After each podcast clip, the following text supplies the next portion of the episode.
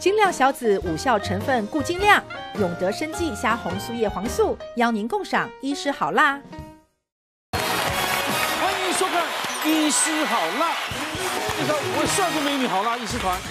医师有些关键词常常让人很害怕，尤其在疫情期间更让人心惊胆跳。今天就让好辣医师团来告诉大家那些话语的真正意思。好辣军团们又有什么经验要分享呢？值班小护理师武雄，嗨，大家好。在疫情期间，一定很多的病必须要长期追踪的，怎么敢不敢去医院呢？尤其老人家，可能每三个月到半年就要抽个血了，嗯，要回复诊，要拿一些啊，比如说高血压药啊，买什么调药啊，这种常常要复诊，要追踪检查。一般年轻人也是一样，这个时期大家。会不会担心说去医院很不方便？嗯，会说说啊，这个医院到底能不能去？嗯，对，我们来看听听看医师给大家建议。我们在讲说这个一定要追踪检查哦。其实很多人会担心说，如果今天你是癌症病人，一定想医生追踪检查到底是好还是不好，都担心那个结局。可是实际上没人知道结局，只是医生会根据说你的那个所有的资讯显示说你是高风险复发率或者低风险复发率，但是你只能等，因为整体的报告不能代表每一个人的状况，所以所以你光担心是没有用的。那我们在看到很多人啊，可能有经验，比方说乳房 X 光。看到有钙化，医生说要再追踪检查。对，比方说你这个胸部呃低剂量的 CT，说在追踪检查有上面有小的结节。嗯，你光担心没有用，这只有追踪下去才知道答案。但是医生会有一个大略的说，你这个是倾向哪一边，倾向哪一边。但是不要光是一直烦恼。可是我们如果讲未知的话，现在有一个病人跑来跟我说，医生，听说打这个疫苗。这个新冠疫苗可能会扰乱我的这个月经周期，是吗？是这样吗？有人很难相信说新冠疫苗对月经真的有影响，确实有影响。是哦，武汉有一个研究发现，有四分之一的妇女打呃罹罹患新冠肺炎之后，她的月经周期改变了，嗯，那比例还蛮高的。那另外一个研究也是武汉的研究，发现说他们的卵巢功能下降了。哇，所以说看起来这个病毒是会攻击攻击生殖系统是有可能的。那男性也被怀疑跟。可能会造成不孕，嗯，所以这都是原来大家想说，这不是攻只有攻击肺部吗？嗯，好像没那么简单哦。嗯，我们当然是想说继续再观察，看量大大规模研究才知道结果嘛哈。嗯，比较不好消息是说，新冠疫苗呢，对月经有影响？还是发现也有影响。哦，是美国伊利诺大学的一个 一个呃教授，他是人类学专家，他发现他打了莫德纳疫苗之后，月经提早来了。他科学精神，他就上网说，有人跟我一样吗？打了这个月经提早来吗？就一大堆人回应他说，有有有，我也是，我也是。就发现一大堆人，他说，哎，是真的是这样吗？他就说，哦，那当然我们都会说，看再观察看看，再研究看看。那英国有一个说法，他说，因为我们的子宫内膜上面有一些叫 cytokine 叫做细胞因子嘛，哈，就是一些免疫因子。那它本来就有免疫因子，那你现在打进是免疫有关的东西，所以有可能会扰乱，没有错。那因为现在呢？你你要问我答案说有没有关呢？我们只能说呢，要继续追踪检观观察。就所以有些不知道的事情，你你就不要一直去烦恼，就说反正就。大家走着瞧，但多数人，你只要跟多数人一样就好了，跟多数人走一样的路，不要整天烦恼说啊，那这样我不要打，要打这个，要打那个。其实那么多人都跟你一样，也没有不用烦恼啊，对不对？对，而且我常常说，有时候生年不满百，不要常怀千岁忧了。嗯，烦恼太多。什么意思啊？就跟你讲台语就是讲，阿未好也都惊贼头啊啦。这个阿未好也都不讲人讨厌。就阿未讲不能讲。巴西这样，对，怕噎死，自己怕噎死，对啊，所以这个先过啊，这个现在洗稿洗胆灯嘛，对对对对对。我这里分享一个案例，一个三十岁的女性，她左耳鸣在已经有维持大概快一年了，诊所也呃还有一些很多检查也都做过，暂时没有什么大的状况，嗯，就没想到她最近呢，她耳鸣又更来越来越大声。再加上他脸部左脸的地方开始有点麻，更讨厌的是他的味觉开始有一点改变。别人觉得比较甜，他会觉得比较咸，甚至有一些铁锈味，他就在担心啊，因为疫情期间嗅味觉改变，会不会担心他会不会有染疫的问题？都赶快来诊间了哈，就刚帮他再安排一次听力的检测，就发现他左耳的听力确实比之前再差一些喽。除了这个以外，我们赶快再帮他安排一个听性脑干反射，其实就是俗称的脑波的检查，发现有异常。那接下来就跟他解释啦，我今天会先帮你抽血，下礼拜帮你安排一个核磁共振脑部的检查。那这时候这女生就又焦虑又生气。那医生，你为什么不要直接就帮我排核磁共振？我跟他解释，因为这核磁共振也不是说做就做，万一你会显影剂过敏怎么办？肝肾功能有问题怎么办？所以你要先确认过再帮你安排。那后来。很可惜的，一个礼拜之后看报告，他果然在他的呃听听，就是他的那个内听到的地方长了一个大概二点五公分的一个听神经瘤。听神经瘤长很慢啊，所以他耳鸣才会维持那么久，然后才慢慢恶化，一年大概只长大概零点二公分。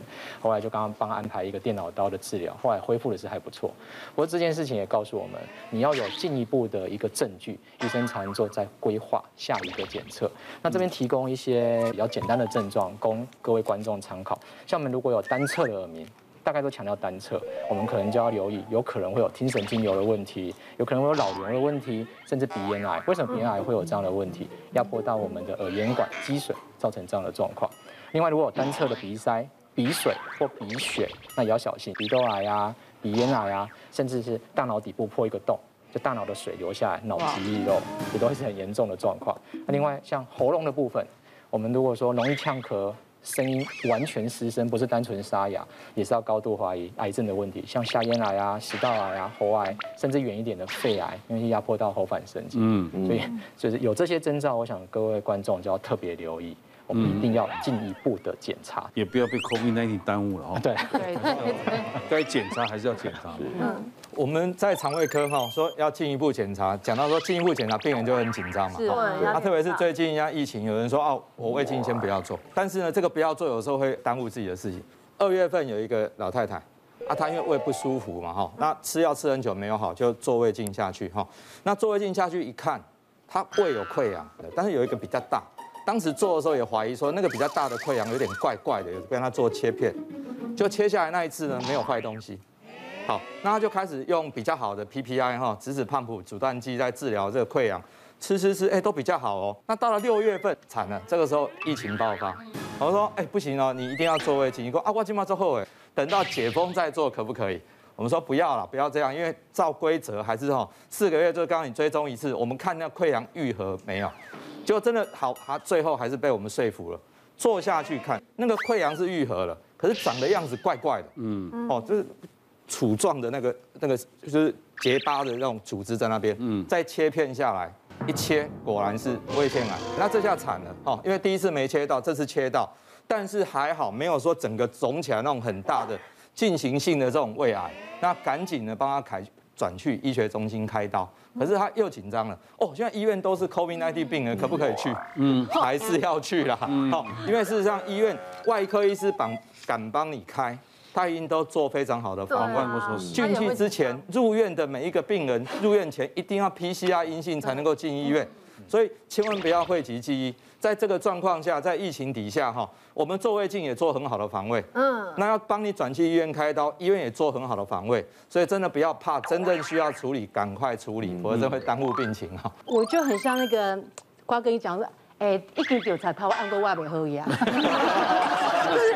我我发现，不知道跟没有发现说，像我们做这个行业的人，我们进急诊室的次数比进门诊的次数还多。嗯，我们每次都累积到很后面，那啊不行啊，今天爆发，那我们就去急诊室。我那一次就是这样，我在一个礼拜以内，我就是呃进急诊室两次。那呃三四月拍戏就是很累，我睡觉都大家只有睡五个小时，然后每天拍十四个小时，然后其实压力非常大。那那时候我在拍的时候，刚好那天我要拍一个，就是我在里面得了一个。症状叫做邓肌无力，对对对，我在里面，我我是一个生这种病的人，刚好那天要拍那一场戏，然后我就开始酝酿我自己的情绪，然后那你怎么去了解这个症状会是？对，因为会有什么样的状态？嗯，然后因为我之前我就看了很多呃一些文字的权术啊，或者看过一些照片，哎，我那时候发现说，天哪，我演戏，我演技真的是太好了。我开始真慢慢有感觉，我有 feel 了，我觉得我整个那个来来来，陆戏，马上，对的，马上，然后整个集中在我的腹部跟我的后面肾后面这边，然后拍了前面拍了半场，哎还不错，然后拍到最后我昏倒那场戏的时候，我真的是昏倒了，因为我痛到我瓜哥能了解我，就是那一种身强力壮的人，嗯，可以让我痛到我站不住。腿软，太入戏了。那个，所以手机演的太好了。对，然后但是我也不好意思讲说，因为我不喜欢在拍戏的时候跟他讲说我身体不好，因为整个剧组很紧张，因为万一我们明天不能拍怎么办？嗯，因为剧组的损失非常大。就回到家，我一躺下来，我发现不对，整个我已经到达，我觉得我我从来没有过这么痛的感觉。然后我就跟我先生讲说，我不行了，我一定要去急诊室。然后带去，我告诉那个急诊医生一些状况，他说可能是那个。呃，尿道结石哎，然后他就说你赶快再去尿，然后他说，因为我也我刚在家里面尿出来，如果没有尿，就是猛灌水，然后在那边等等等等尿，然后去照 X 光，都先照 X 光，然后就等等到 X 光片出来了，然后我也尿出来，然后去测，然后做一下，他就说什么都没看到。嗯，他说我们急诊室能够帮你检查就是这些，就是比较急症的。嗯，对，然后你一定要再到那个泌尿科去好好检查，说更进一步的检查。然后第二天我就要赶快就拍戏拍快一点，就是要请。剧组帮忙，我去检查，照 X 光又照一次。那这段过程你去拍戏不会痛吗？你吃止痛药？可没有哎，因为我还是可以这样。我说我怕吃止痛药，我不知道他有没有痛啊。啊没有，因为他演的也是需要这样，刚刚好。对，不需要直接。但是很抱歉的是，我隔天也是一个跑步，我也此生没有跑过这么长的路，就怎么永远都跑不到的感觉。然后那个镜头要拍八次，我每拍一次我就腿软，每拍一次腿软，然后导演发现我越来越不行了，所以他说再一次。你跑完，我就让你赶快去看，去，然后又到泌尿科去看，预约去看，照 X 光，然后也照超音波，什么都没有啊，石头也没有，都没有。然后他就说，哦，那你就要固定检查。我觉得好，没事没事，好棒啊，这熬过一关的感觉。就晚上洗澡上，我突然血崩，可是离我月经来时间还很长，就哎隔天又没了，然后晚上洗澡又来一次，嗯，哎呦，对，又搞我很紧张，然后 OK 也是在跟剧组请假，然后到妇产科去。不然就看一下我的年纪各方面，他说：“哎呀，也可能是年纪啦，也可能是压力啦，那也就进一步检查，又进一步，再进一步检查，你就固定每个月都要来检查一下。所以你现在是还在检查当中，每个月就固定去检查。那现在结果是什么？对啊，还不知道。他说其实还是就是没有什么东西啊，压力。对啊，然后看最近门比较好，因为戏拍完了，又在家防疫，可能状况就比较好了。嗯，对啊。所以像我最近就是前一阵子有收到一个医学中心转过来。那这个女生呢，她四十几岁，她转过来是因为医学中心帮她做了超音波检查，他们认为说那个有点像恶性的东西，那就转来之后我一看，我也觉得她像恶性的，所以我就跟她说，你这个要再做切片，所以我们就帮她约时间，就那病人就一听到要做切片，哈，还要约时间，我还要再来一次，嗯，那我可不可以不要来啊？我说不行啊，你这个看起来就像有问题的，你不把它处理掉。我们怎么知道说后续会怎么发展？嗯，所以他后来约了切片，七天后回来看报告，就真的是恶性。哦，我就跟他说，那这个要开刀。他说哈，还要开刀？不可不要再来啊！他疫，因为他就认为说疫情嘛，他不想一直进来医院。他说他想要等疫情过后。再来接受手术，那我就跟他讲说，其实我也不晓得到底什么时候疫情会结束。对，那你如果拖了很久很久，基本上你现在已经穿刺了，那有可能他那个细胞会开始分裂。那分裂的话，它很有可能会越长越大，因为它是恶性的东西。后来我们说说服他，他最后就还是有。回来医院接受这个手术治疗，嗯，所以手术治疗结束后还好，他不用做化疗，嗯，所以他终于可以不用再来医院，我们就开一些抗荷尔蒙药给他吃，回家追踪就好了。然后我在十六岁的时候去诊所看感冒，然后医生就跟我说，奇怪，你的心脏听起来怪怪的，有一点心杂音，你必须要去大医院。然后我讲说，十六岁刚好要考试，所以就觉得大医院没有什么啊，就又可以请假，很开心。一去看的时候呢，医生跟我说。你这个不开刀的话，到十八岁心脏会衰竭啊，对，它就跟橡皮筋一样，拉久了就衰竭。嗯嗯。那当下很快的就决定要开刀了。其实开刀完之后也很好，都没有什么大问题。嗯。然后直到我那个怀孕的时候去做高层次，嗯，一开始的那个医院他照不出来，他觉得心脏怎么照都很奇怪。他当下就跟我说，哎，还是你去找我的老师。所以我当天半夜就去排队排那个老师的门诊。嗯。对，然后呃一去照之后，发现小朋友的心脏只有两片瓣膜，我们正常的四片嘛，但他只有两片，嗯、对，所以是一个复杂性的心脏病。嗯，那一入之后就是在呃就是在台大追踪跟产检，后来直到我生产的时候，其实生产的时候，你看前面都是那个妇产科医师嘛，嗯、没有我的很热闹，我产房里面有一整排的那个小儿科医师，嗯，可是其实当下我生完之后是没有抱到小朋友的，他是直接。生完，然后就去了小朋友的加护病房，对，然后呃进去加护病房之后，他就必须要带那个呃补充他的氧气的。很快的，他十天内就做了第一次的肺动脉的崩扎术，就是要让他的心脏比负担不没有那么大。然后直到一岁的时候再去做那个全矫正，嗯，对，矫正他的心脏，对，很难过，可是就觉得。因为我自己也是先心儿，然后但是我现在也是好好的，小朋友也心脏也是有心脏的问题，我就觉得要给他一个机会。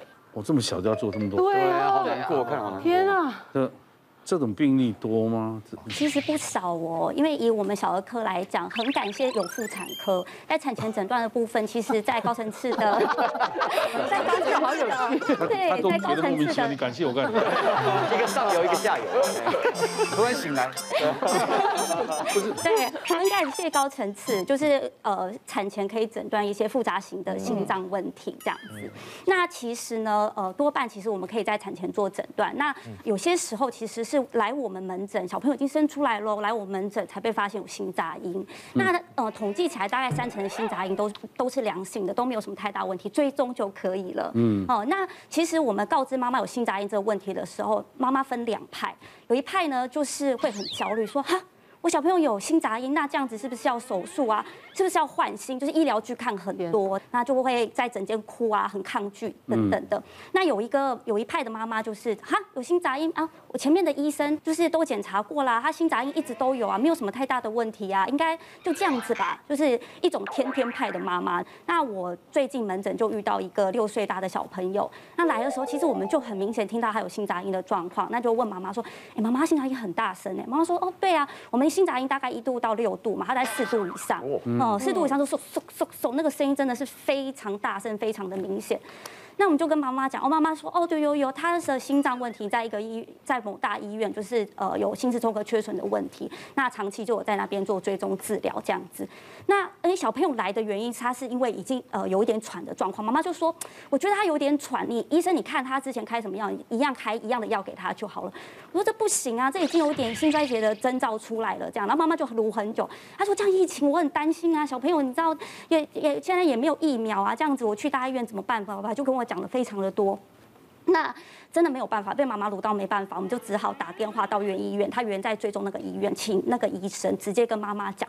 那妈妈听完之后，她才接受说，她要回到原来的医院去做呃进一步的追踪检查这样子。那也这边要呼吁各位，就是爸爸妈妈，呃小朋友，即便他没有办法配合戴口罩，也不用太担心。我们可以把小朋友放在推车里面，外面罩一罩，其实就可以杜绝病毒的感染了。我像这种小孩以后是不能不能够去参加什么学校运动会啊？其实看他。矫正到什么程度？像刚刚婷婷所讲的，他经过全矫正之后，其实他适度的运动还是可以的，因为还是需要吧，对，还是需要适度运动才会让他的整个更强壮，对对对，其实可以跑可以跳，骑脚踏车也没有问题。嗯，然后现在不会太喘吗？不会，而且疫情期间还是很皮啊。我觉得医生常常在身体检查上，我们的结构都不一样。嗯。比如说我有上次我看心脏，他说：“哎，你血管跟别人不一样。”我说：“那怎么办？”他说：“啊，你生下来就这样，就这样了。”对，就是活得好好的嘛，对不对？对，每个人都是不用太过过度过度担心。我们的中人中医分割的时候，三十多年前哦，嗯，当时我们觉得很光彩哈，说我们台湾分割这么好，可是先进国家说你们怎么会有这种小孩子可以可以开，我们怎么没有呢？嗯，为什么？因为产权做得不够好嘛。嗯嗯。那我们后来很进步以后。我记得我最早诊断那个连体婴是八周啊，嗯，怀孕第二个月我就说，哎，这两个心跳一起上上下下，这应该连体婴。他不信，我说再等两礼拜看，还是一样。我说吹出来看看，连体婴嘛。嗯，所以在两个多月就能能诊断出来，这他怎么会产生出来生出来让你去分割呢？嗯，所以我们现在看到分割都是落后国家嘛，嗯，都是嘛，台湾找不到了，因为很进步。所以这整个改变呢，包括小儿外科，包括还有小儿心脏科，很多异常都是在很早发现的时候，可以让爸爸妈妈决定说我们要不要这个小孩。你知道我们三十年前都是早产儿，都是。弃养呢，都丢在那边，让医院去收拾，啊，医院都亏死了。那后来现在不会了，为什么？因为政府帮你付钱，大家就不会逃跑嘛。以前都逃跑掉了，当然就是整个生态都改变掉了。所以，所以后来发现这些人力的改变哦，就医学人力的改变也要重重置。所以你可以看见说，我们的科技进步三十几年来，我看着它哦，这样整个大变化哦。你看到这些先天异常，以前看不到的，现在很多都看得见。现在高深超高深次超音波产妇几乎人人都做。那当然，医生也有压力的，因为很多很细微的，如果没看见哦，也是倍感压力，嘿，会有时候有觉得很很压力很大。但是真的，大家如果正面思考，他还是那个帮大家找到很多的问题，然后让你做一个适当的处理或者适当的选择。其实哦，真的这这这些进步哦，比方说我开始当妇产科医师的时候，我们的子宫颈癌是妇癌的第一名哦，嗯，现在在十名内都找不到了，嗯，为什么？抹片的进步，对，后来这几年又有疫苗，所以你只要回顾二三十年下来，都会觉得还蛮感动的，嗯，就说我们医生的那个，还有包括很多各行各业，还有全国老百姓的合作哈，可以把一个整个生态疾病的分类分分布的状况全部都改变掉，嗯，所以人类人体那那个人均寿命为什么一直提高，越来越高，那也有关系啊。永德生技狂贺中华健儿穿金戴银，狂扫欢庆折扣码，最高折抵一千元，赶紧搜寻永德生技。接下来我们要讨论的是哦，除了进一步追踪之外，嗯，我觉得还有一句话也是会听人让人家很紧张、很可怕。哪一句话？就是当他在讲呃病情的时候，他会说什么什么的病的时候，如果你不处理的话，就会有并发症。哦，最近上个礼拜有一个四十七岁的男性病人，他在礼拜二晚上来看诊，那他就是上腹部不舒服。我们通常第一句话问他，哎，你以前会胃不舒服吗？他说以前都不会。可是呢，他从上上礼拜六就不对，就很痛。他先到一般的门诊哈去看，他说，哎，这个不舒服应该是胃不舒服，就开药胃药给他。可是他还是很难过，在礼拜天晚上就挂急诊。好，他说，你想想看，在疫情底下，谁愿意去急诊？他真的痛的实在很受不了，去急诊。就急诊呢，因为整个医院整个降载。好，那急诊室医师也知道说。这个不舒服哦，这里不舒服，应该要做胃镜。他说，可是因为降载的关系，你胃镜大概排两个月以后。哇哇，那怎么办呢？哈，他还是很痛，因为开了药以后还是不舒服。那他就在礼拜二晚上就来看我的夜诊。那我们肠胃科医师比较习惯的，他说这里不舒服，我们会用手去触诊，一摸不对哦，这里硬硬的。哇，我们一嘟到一摸到胃硬硬的，就知道有问题。嗯，我说你躺下来，我做一下超音波。结果超音波一上去。果然没错，他的胆囊哈肿得非常的大，哦，里面有十几颗的胆结石。哎呦，十几颗，十几颗胆结石。那胆囊壁已经开始变厚了，所以难怪他会那么痛。那我就问他说，那这个应该要立刻去开刀，好，因为这个已经有急性胆囊炎的味道，哦，要立刻去开刀。他说，可是现在疫情，可不可以不要开？我说真的不要拖，因为会有并发症。因为这个胆结石，假设拖下去，已经会急性胆囊炎，再下去的话，怕会变败血症。哇！外科医师很厉害，他们用腹腔镜，今天住院，明天开，后天就出院了，三天就解决。可是，一旦变成败血症很严重的这个胆囊发炎，变那么严重发炎的时候，没有办法用腹腔镜，要肚子剖开，要住两个礼拜，时间很长。哦，所以完全差很多。所以说。他最后还是乖乖的说好了，写转诊单去，就好好的帮他处理。不要还没染疫就已经病死了。真的啊，很多癌症之前不是很多这种，该回诊不回诊。不回诊。像有一次我也是去这个萧敦仁医师那边，就是看那个胃镜，结果也看完以后就想要出来，然后就看他们护士讲，哇，这个好硬，这个好硬。我说完蛋了，什么好硬这样？我说没有，我说哪里好硬？我说我肝吗？还是我的胃？肝很硬。对，结果他说不是他说我我今天点的珍珠太硬。他们因为他们这中午的时间，大家就是这个护士叫一下，我没有跟你们，所以有时候会真的会太太敏感了，什么都猜到内容东西。就像你要你去打完疫苗很累，对，躺着都不敢睡，很累的，都睡不着。不是，很想睡。嗯，因为新闻说有人睡着睡着就睡了，我 眼睛都不敢闭啊，睁开开的，不行，要撑下去。不，心里好多小剧场，心理压力，要不要写什么东西啊？对啊，一睡不起来怎么办呢？对，对不对？甚至你看你的长辈打，自己你看他睡着了。你还去摸他鼻子？打之前担心，打完又担心嘛？没错没错。那我今天要分享也是一个跟有胆囊有关的哈。我们之前有个病人，他其实他那个时候是六，他是六十岁女性，她一直以来都是在我们门诊追踪她乳房超音波摄影，然后肚子的超音波，因为她曾经得过乳癌，所以我们每年固定检查。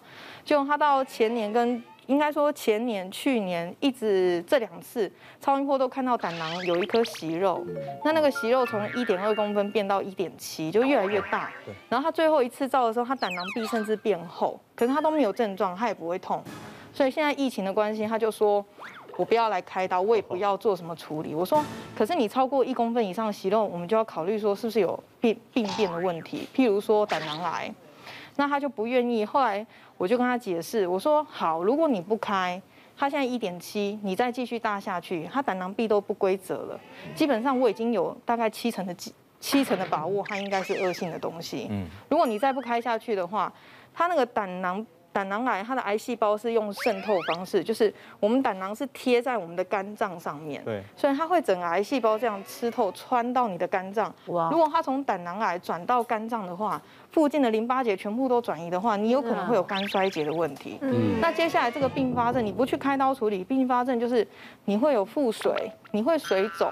然后你肚子会像青蛙一样，因为你肝脏整个都不行了，白蛋白会下降，所以我说这简直是你接接下来这一辈子很有可能你就是完全有一些药物啊、食物啊会伤害肝脏，你都不能用。然后后来他听完之后，他就决定说：好吧，那还还是去开刀，太严重了。所以后来我们就去。帮他安排手术，那因为他不是那种发炎的，所以我们就用简单四个洞腹腔镜手术，就帮他把胆囊摘掉。嗯，结果去化验真的是胆囊癌。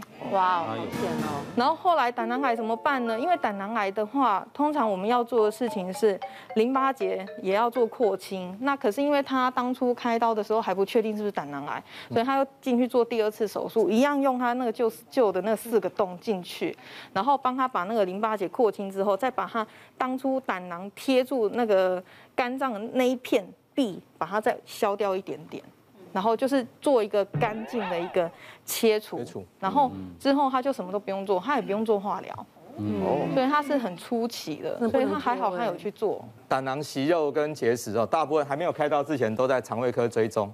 嗯，那我一个病人也是胆囊息肉，他一点五公分，已经超过一公分，应该是要开刀了。嗯，然后他就是觉得我完全没有症状，我可不可以不要开？嗯，他就拖拖了半年。哇，不对，再看已经二点二了，我赶快去开，就转去医院，医师开，真的就像李医师讲的，他先开的是腹腔镜，把胆囊拿下来，嗯，证明是胆囊癌，嗯，那可是呢，这个时候觉得外面没有清干净，哇，肚子整个剖开，真的装条拉链，嗯，因为他要去把旁边的淋巴跟肝整个切下来，所以开了两次刀，嗯，就因为他拖了那半年，其实有时候。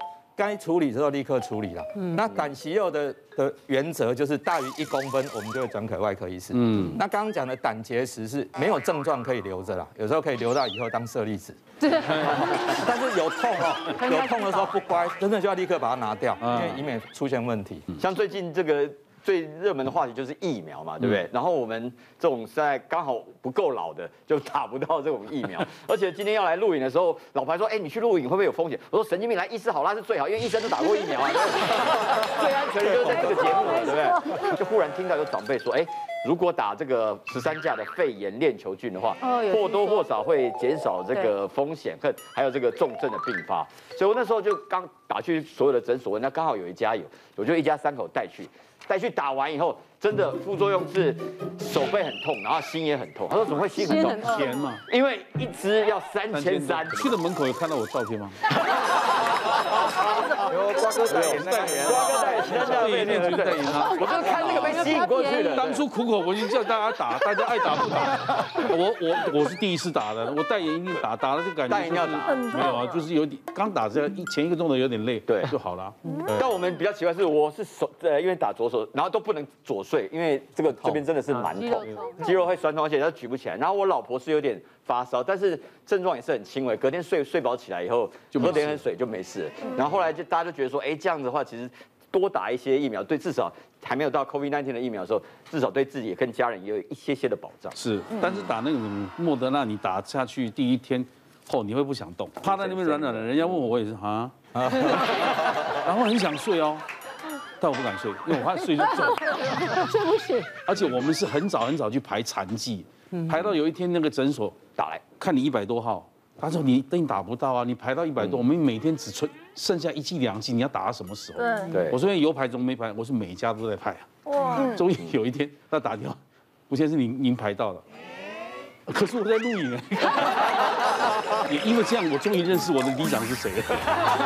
里长偷了。对，要特别讲到，其实 A Z 跟莫德纳吼，莫德 A Z 不舒服是在第一季的人比较多啦。莫德纳瓜哥要等待第二季，因为第二季听说打完之后会有点像被卡车撞到的。啊！我现在开始担心这件事，因为大家都说。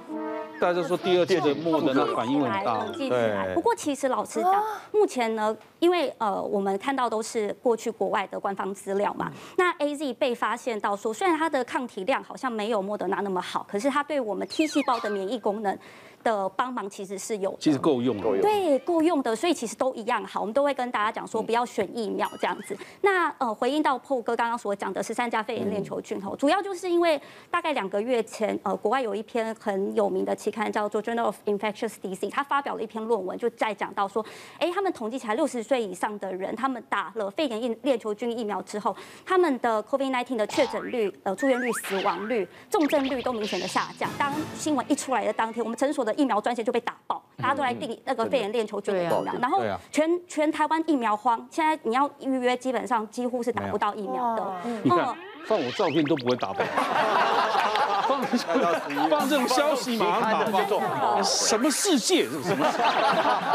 打是真的有帮忙啊，因为病毒跟细菌会狼狈为奸。嗯，就是你一旦感染了病毒的话，就特别容易变肺炎的感感染，好那个细菌的感染。所以说，先把肺炎链球菌打起来，确实是万一不小心得到病毒病毒性感染的时候，比较不会去并发。细菌的感染，因为他没有帮手了。对对，不会狼狈为奸嘛，所以所以恭喜破打完，贵在值得。对，虽然花了一点钱。讲到这打疫苗 AZ 哈，因为我们医护人员我们第一批打嘛哈，像我在四月六号没有人要打的时候，我们就要跟卫生局长一起去打 demo 嘛，所以我两剂都打完。嗯，我两剂打完了，只不过我是 AZ 认证的老年人，哦，因为我打完以后不会发烧。哦，没反应。所以我们诊所有有四十几个人哈，年轻的四十岁以下的。都烧到三十八、三十九，最严重的三天才退烧。年纪大也有好处哈。对对，所以老老人家其实打 AZ 蛮好的，打了后他他大概症状都不强。因为每天新闻都报那个死亡人数，大家真的会害怕，害怕。你家中的长辈八十岁、九十，你不害怕？对啊，对啊。对，其实其实比例不高啦，所以真的因因为新闻媒体可能报有时候比较耸动嘛哈，所以比例算起来的话，跟背景值其实差异不大。嗯，所以其实好好的打第一剂打 AZ 蛮好的。因为我先生就。老外嘛，他就是哦，搜寻了很多资讯来跟我讲，就是要莫德纳、莫德纳这样子。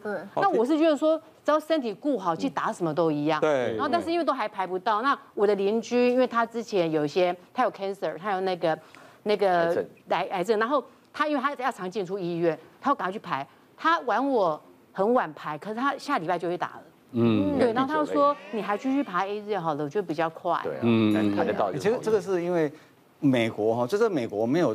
A G 在美国没有过了，F D A 没有过，因为那个雪山发生之后没有给他过。结果你知道，你现在搭美国航航空公司上面叫你填说你勾打哪一个，里面没有 A G，嗯，只有莫德纳跟跟那个辉瑞。跟那个飙升啊，对，没有那个，所以你会觉得说哇怎么这样子？那最近不是美国加州大学入学学生入学不承认 A G 嘛？对，他所以说问题是出在美国他自己这样，那欧洲是不会这样，对，嗯，所以就造成不知道老公是美国的，他是美国，对，你看嘛，美国人就会觉得说，他不什么东西嘛，不相信欧洲。你先生也没得选择，一定要打。对对对，他一定要打。所以有少数他一定要去美国的话，就会就会受一点限制，否则的话就没有什么差异了。嗯嗯。其实我我在六月底已经打完第二季的 AZ，打完之后过两周哈，我已经测完抗体了。嗯。他发现抗体非常的高，所以他说那个一实验室数据一出来说，哦，你不用再打第三剂的，好，那个防护力非常好。所以其实 A D 防护力也很好啊。是。所以大家只要担心哈，可以打完以后测一下抗体。够的话就放心啊，防护力一样很好。你没发现肖医师比以前更亢奋吗？对，今天那个发言踊跃，抗病高还蛮亢奋。其实这一段是在讲并发症，你知道吗？太兴奋。那我回到主题了哈，这个有一位三十岁女性啊，她来门诊哦，说她不孕的问题呢，可是很快就发现她输卵管两侧都堵起来。她说为什么会堵起来？我说你是不是曾经骨盆腔发炎？她说什么叫骨盆腔发炎？是什么什么症状呢？我说你们住院过？他说没有住院过啊。我说那你有没有曾经有一次肚子非常痛，然后下面分泌物可能是黄黄的、浓浓的这样很多？他说哎，好像有一次哦。我说那一次怎么解决的？他说那一次我跑去诊所啊，诊所跟我说发炎，就这样而已，发炎，然后给我吃三天的药，打了一针，之后又再去追踪一次，又在门诊回去一次，又在同样的药，因为有进步嘛，就在三天。我说之后呢？之后他叫我再回去，我我我觉得好像还不错，就没回去了。我说那是问题在你了，医生叫你回去，你没有回诊嘛，对不对？那个治疗六天是不够的。那一次的发炎哦，造成你输卵管两边都堵塞堵起来。他说那那现在现在怎么办？把它打通。输卵管这种东西哈，它一旦破坏哈，永久破坏，嗯，不会恢复的。为什么你知道？输卵管上面有纤毛，这个上面有纤毛，一根一根纤毛，它有什么功能呢？当你精子经过子宫到输卵管的方向的时候，它会帮你扫向输外外侧子宫的外侧，扫向卵卵巢这一边。嗯，那那去想要让你跟卵子见面，但一旦受精卵之后，它会扫向子宫腔。嗯，这人体非常奥妙的。可是这些纤毛现在都坏掉了，全部都毁掉了。你把输卵管打通，那只是通道通而已，路面还是崎岖不平的。这个不是 PE 菌会毁坏这个啊？对哦，瓜哥这个内行。瓜哥这 PE 菌跟淋病菌最常见发生。瓜哥主持这节目真的是 吸收各科的知识啊，对他各个都懂很多了。那那这个输卵管你通了以后，这个道路崎岖不平的结果呢？他可能怀孕，但是子宫外孕。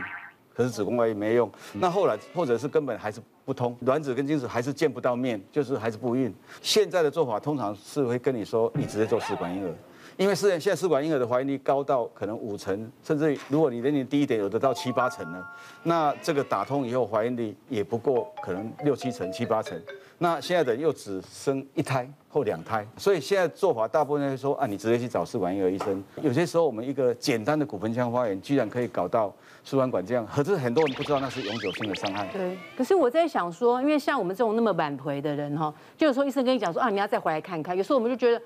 这就没有什么不太舒服，就不回去。而且因为我们的时间本来就比较有限制，嗯，所以我想说，是不是有些医生应该要把这个症状，就是可能有的后遗症，哦，讲讲严重一点哦，就是就是这样讲说，像叮咛这种就要再三叮咛啊，不然名字怎么叫丁玲呢？就之前我遇到一个病人啊，他就是五十一岁男性，从急诊进来的时候，是因为急诊科医师发现他的 X 光，他的横膈下方有气体。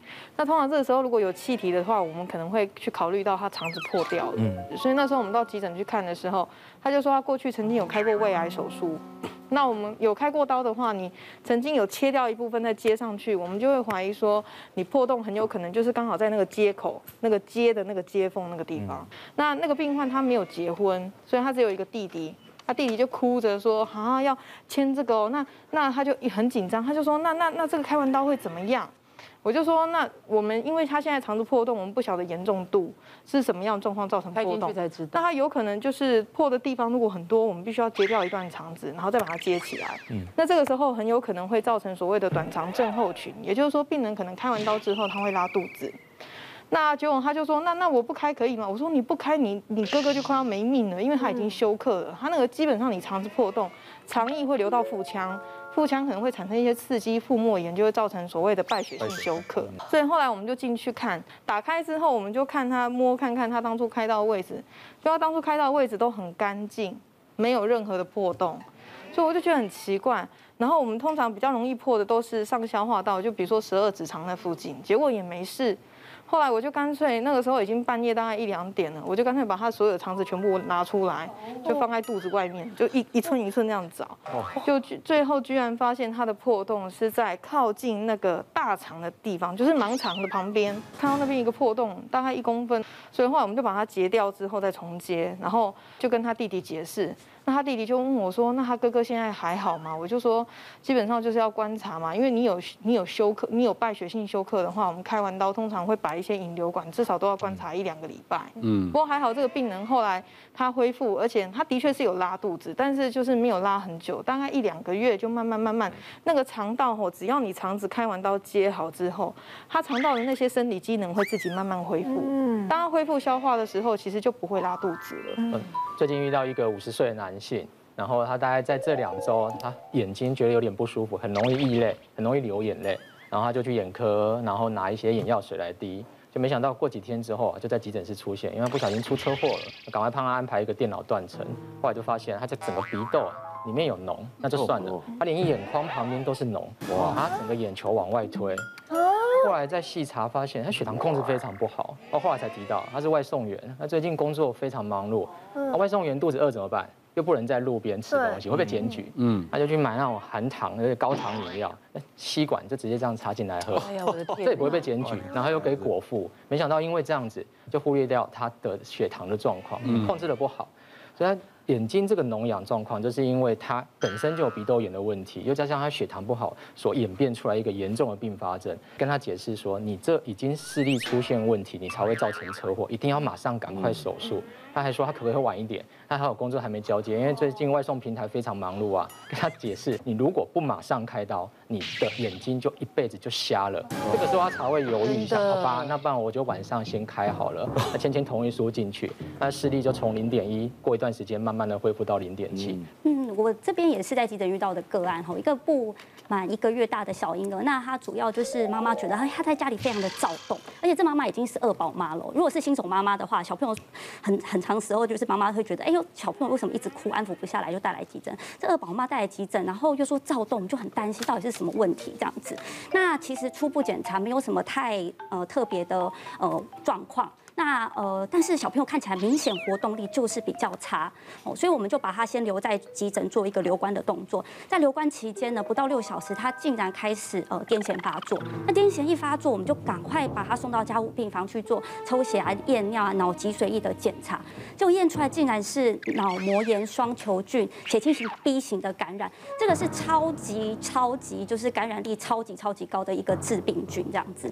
那呃，所以他周边的人都呃进。的一系列的，包括疫情调查啦、接触者管理呀、啊、等等等等的这样子，那我们也是很还好，妈妈有蛮有警觉的，及早带来急诊，才没有遗憾的事情发生。其实全球平均来说啊，因为脑膜炎每年死亡的人数大概有数十万人哦。那以这个脑膜炎双球菌所引起的，我们叫做流行性脑脊髓膜炎这个病，这个病呢是细菌性脑膜炎最常见也最致命的。那即便给抗生素的治疗，约有十到十五 percent 的呃病人。还是有致死的风险。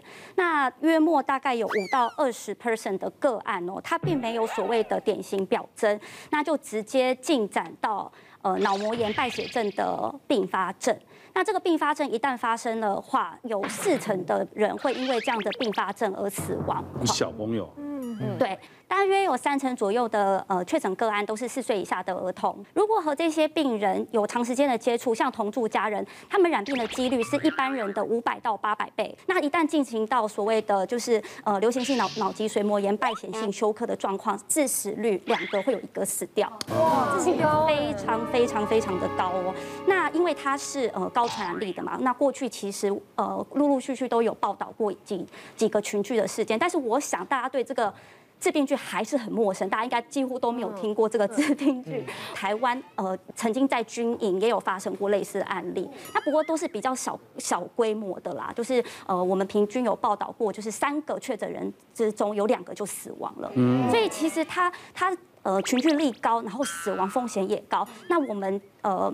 国人普普遍对这一支致病菌的认识又少，所以今年呢，儿科感染科医学会呢就特别提出了四二四这个口号。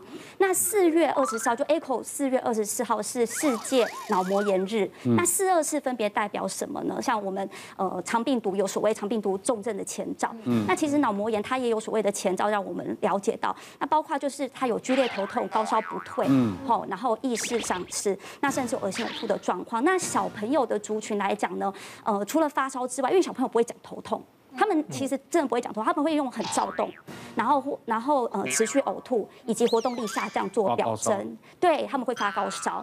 那其实呃，因为每十个孩童就有一个会有严重的并发症，这些并发症包含了这个他们之后脑部会受损，智力会受到影响，听觉会丧失，甚至有终身抽筋的问题。哦，所以我们会特别强调说，有两大预防的诀小 table 呃告诉大家。那现在防疫期间，其实呃第一大 table 当然就是呃跟防防疫现在大家正在做的事情很就是都一样，就是勤洗手、戴口罩，哦，这个是最重要最重要的。